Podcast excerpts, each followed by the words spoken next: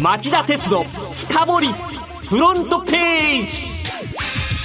皆さんこんにちは。番組アンカー経済ジャーナリスト町田鉄です。皆さんこんにちは。番組アシスタントの杉浦舞です。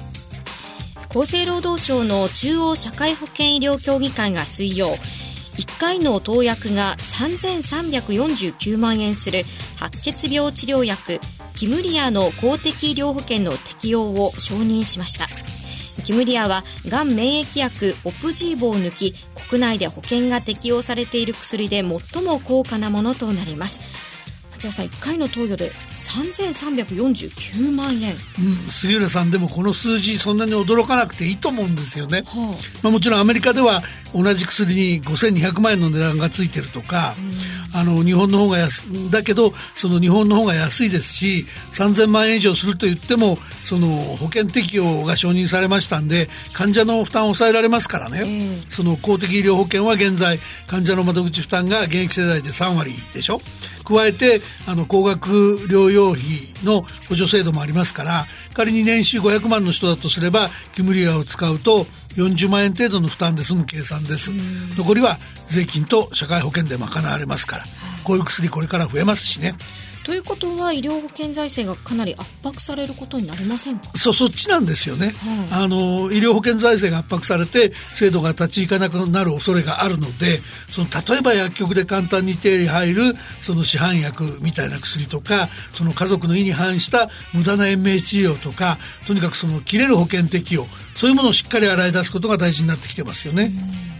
さてこの後はいつものように町田さんが選んだ1週間の政治経済ニュースを10位からカウントダウンで紹介していきます。町田鉄の深掘りフロントページ。まずは今週10位のニュースから。携帯電話の値下げ。KDDI が NTT ドコモに追随 KDDI は月曜データ使用量で 1GB までを対象に月額1980円から利用できる新料金プランを6月に導入すると発表しました。3人以上の家族での加入を条件に期間を定めずに利用できるというもので NTT ドコモが4月に発表した新プランに追随した格好です。KDDI は過去の料金から比較すると最大で4割値下げになると説明しています。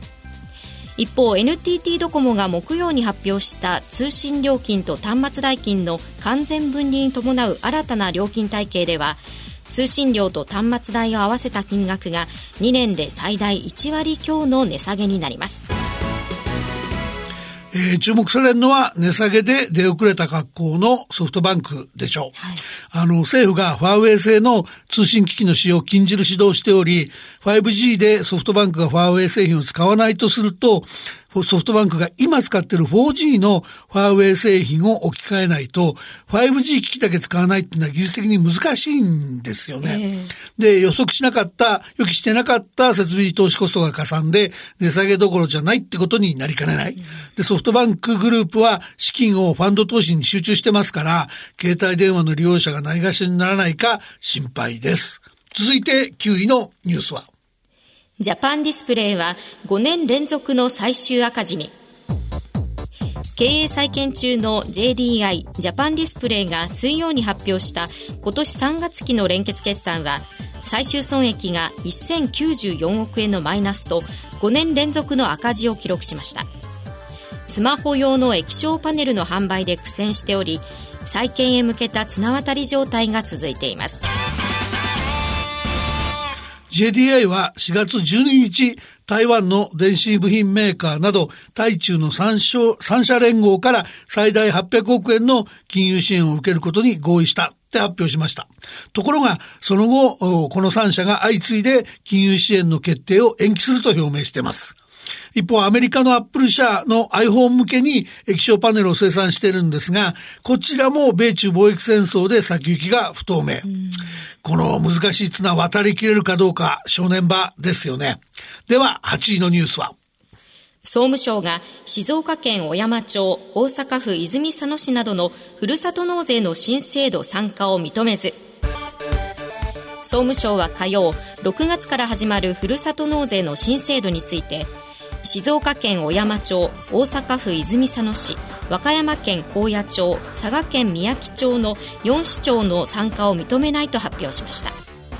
これらの4市町には寄付をしても税の優遇を受けられないことになります。新制度は返礼品を寄付額の3割以下の地場産品に限るっていうのが特色です。はい、で、問題の4市長は、旧制度下で地場産品でないアマゾンのギフト券や旅行券を返礼品に使ったことが問題にされました。で、これからは、えー、参加を認められなかった4市長と参加を辞退した東京都を除く全国の1783自治体が参加することになります。7位のニュースはこれです。アメリカの金融措置で中国の通信機器大手ファーウェイが苦境に。水曜アメリカ商務省がアメリカ製のハイテク部品などの事実上の金融措置を発表したため中国の通信機器最大手ファーウェイが苦境に陥ることが避けられない見通しとなりました。ファーウェイはアメリカ企業から年間100億ドル相当の部品を調達しており主力のスマホや通信機器の生産が難しくなる可能性があります米中貿易戦争はまさに泥沼の様相です。中国企業だけじゃなくて日本企業も大きな影響を受けそうです。続いて6位のニュースは大手銀行の今年の3月期決算は6社中5社が最終減益に大手銀行5グループとゆうちょ銀行の今年3月期連結決算が水曜に出揃い三井住友トラストホールディングスを除く5社が揃って最終減益となりました。減益率が最も大きかったのはみずほフィナンシャルグループで前期に比べ83%の減少。次いでりそなホールディングスが26%ゆうちょ銀行が25%三菱三菱 UFJ フィナンシャルグループが12%三井住友フィナンシャルグループが1%のそれぞれ減少となりましたまた上場している78の地方銀行第二地方銀行の2019年3月期決算は全体の7割にあたる55校が最終減益でした。銀行全体に共通しているのは、日銀の金融緩和の継続が逆風となっており、各社の収益の足を引っ張り続けていることです。こうした中で、みずほ銀行は、店舗の縮小やシステム開発の見直しに伴う減損処理を、減損を一括で処理したため、減益幅が大きかったようです。それでは5位のニュースは。米中市場の減速が響き、自動車5社が営業減益に。自動車大手の今年3月期の連結業績が火曜出揃いました。アメリカと中国という二大市場での販売の減速などが響いて、7社のうちトヨタ自動車と三菱自動車を除く5社が営業減益となりました。営業減益の5社の中で最も深刻なのは、度重なる検査不正やゴーン前会長の逮捕に揺れる日産自動車です。今年3月期のスバルの48%減益に次ぐ45%の大幅減益の上、えー、日産は会社として2020年3月期も28%の営業減益で、1株当たり17円減額の40円配当にするという厳しい業績予想を表明しています。ただ、えー、木曜日付の新聞や通信社の報道によると、西川社長兼 CEO 最高経営責任者は、6月の定時株主総会以降も、えー、続投する方針だということです。はい、ゴーン前会長の不正を見過ごした見過ごしてきたことなどへの株主や従業員の不満は根強く、西川さんが指導力を発揮できるかどうか、注目を集めることになりそうです。続いて、第4位のニュースは、ネットのテロ情報は即削除。フランスやニュージーランド、フェイスブックが宣言。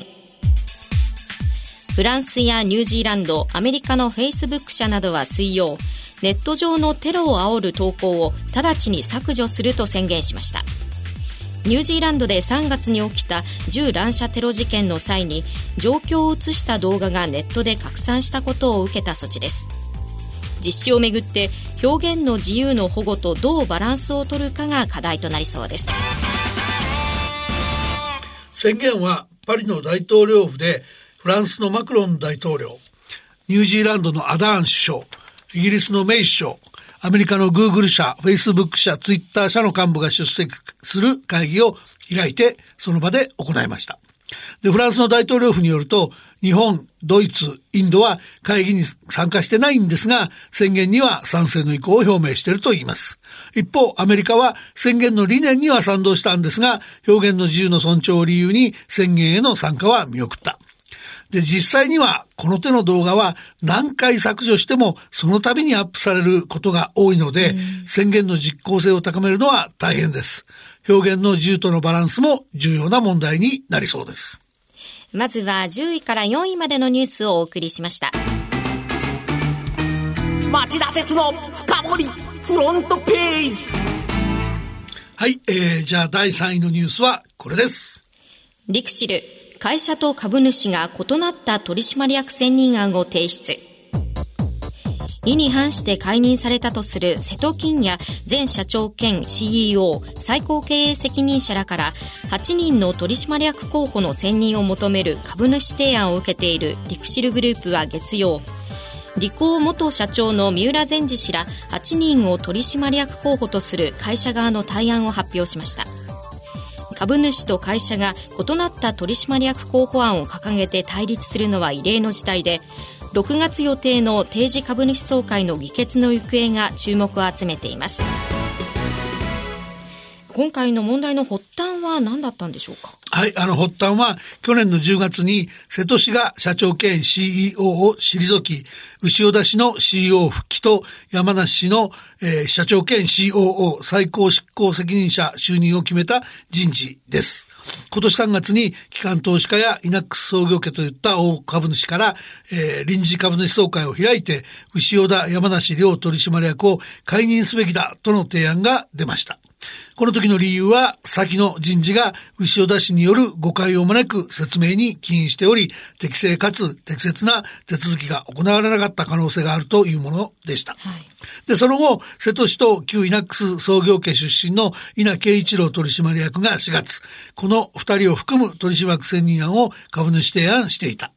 で、日本経済新聞を含めて、新聞やテレビでは、議決権の行使を一任する委員長の、委員長を奪い合うproxy fight に発展する可能性がある。と、えー、センセーショナルに報じているところが多いんです。これ、 proxy fight は起きるんでしょうか？あの、起きるかどうかっていうと否定は、可能性は否定できないんだけど、えー、そんなことやってる暇はないんじゃないかと。で、まずそもそもその、あの CEO に復帰した潮田氏の行動がコーポレートガバナンスに照らして様々な問題があったっていうのは、すでにその会社の依頼を受けた弁護士の調査報告書とか、上席執行役ら14人で編成する business board の有志10人が指名委員会に送ったレターなんかから明らかなんだと僕は思うんですね。で、しかもその今年3月期の業績ですけど、492億円っていう巨額の最終赤字を計上したばかりですから、会社と株主が真っ二つに分かれて proxy fight ってそんな状況じゃないですよね。なので、その結果として五越同州になる可能性はあるんですけども、できることなら総会で2つの陣営が候補に挙げた全員、あの、重複してる人を除くと14人なんですけど、はい、あの、全員決議に1人ずつかけて、で、選ばれた人はもう全員取締役にしちゃうと。で、その人たちが、あの、まあ、上限16人なんで、そういうこと可能なんですね、えー、ここの会社の場合。で、えー、で、その人たちがきっちり議論して、きっちり再建策を作って、それを実行するということが重要なんだと僕は思います。では、第2位のニュースはこれです。メキシコがアメリカの鉄アルミ関税撤廃を求め、新たな報復を検討。外伝によりますと、メキシコのマルケス経済大臣は火曜、訪問先のカナダで、アメリカによる鉄鋼アルミニウムへの関税に対抗、新たな報復を検討していると表明しました。カナダも近くこの関税撤廃を求めてアメリカと協議する模様です。メキシコはなぜ新たな報復をするんですか？あの、アメリカとカナダ、メキシコの3カ国は、去年の11月、ナフタに代わる新たな貿易協定に署名を終えてるにもかかわらずですね、えー、えー、半年経っても、去年の6月にアメリカが発行した、えー、輸入制限を解除解除してないんですね。このことに業を煮やしたんだっていう話です。えー、それでは今週第1のニュースはこれです。アメリカ、対中関税第4弾、スマホなど3805品目に。アメリカのトランプ大統領は月曜、中国への制裁関税の第4弾として携帯電話などおよそ3000億ドルおよそ33兆円分の中国製品に最大25%の関税を課す計画を正式に表明しました。これに対して中国の中央銀行である中国人民銀行が火曜人民元をほぼ4ヶ月ぶりの元安水準に設定したことを第4弾への報復措置とみなしたトランプ大統領が FRB アメリカ連邦準備理事会に利下げ要求する事態に発展しており米中貿易戦争が関税の制裁合戦から自国通貨の通貨安誘導競争も含む新たな局面に突入しました。町田さんは制裁関税第4弾をどう見ていますか？はい、あの、まずアメリカによる中国への制裁関税第4弾の公表っていうのは、先週末行われた米中閣僚会議が不詳に終わったことを受けた措置で、実現すれば中国製品のほぼ全てに重い関税がかかることになります。はい、で、一方で日本なんですけど、内閣府が月曜日に発表した3月の景気動向指数から見た国内景気の基調判断が6年2ヶ月ぶりの悪化になってるんですね。これはあの外需の低迷に伴う生産や輸出の落ち込みが、えー、原因で日本経済の減速が鮮明だってことですから、問題の第4弾が追加されたり、自国通貨安競争が、自国通貨安誘導競争がさらにその始まっちゃうと世界経済の足引っ張るのは確実で日本経済も厳しいっていうことになりますよね。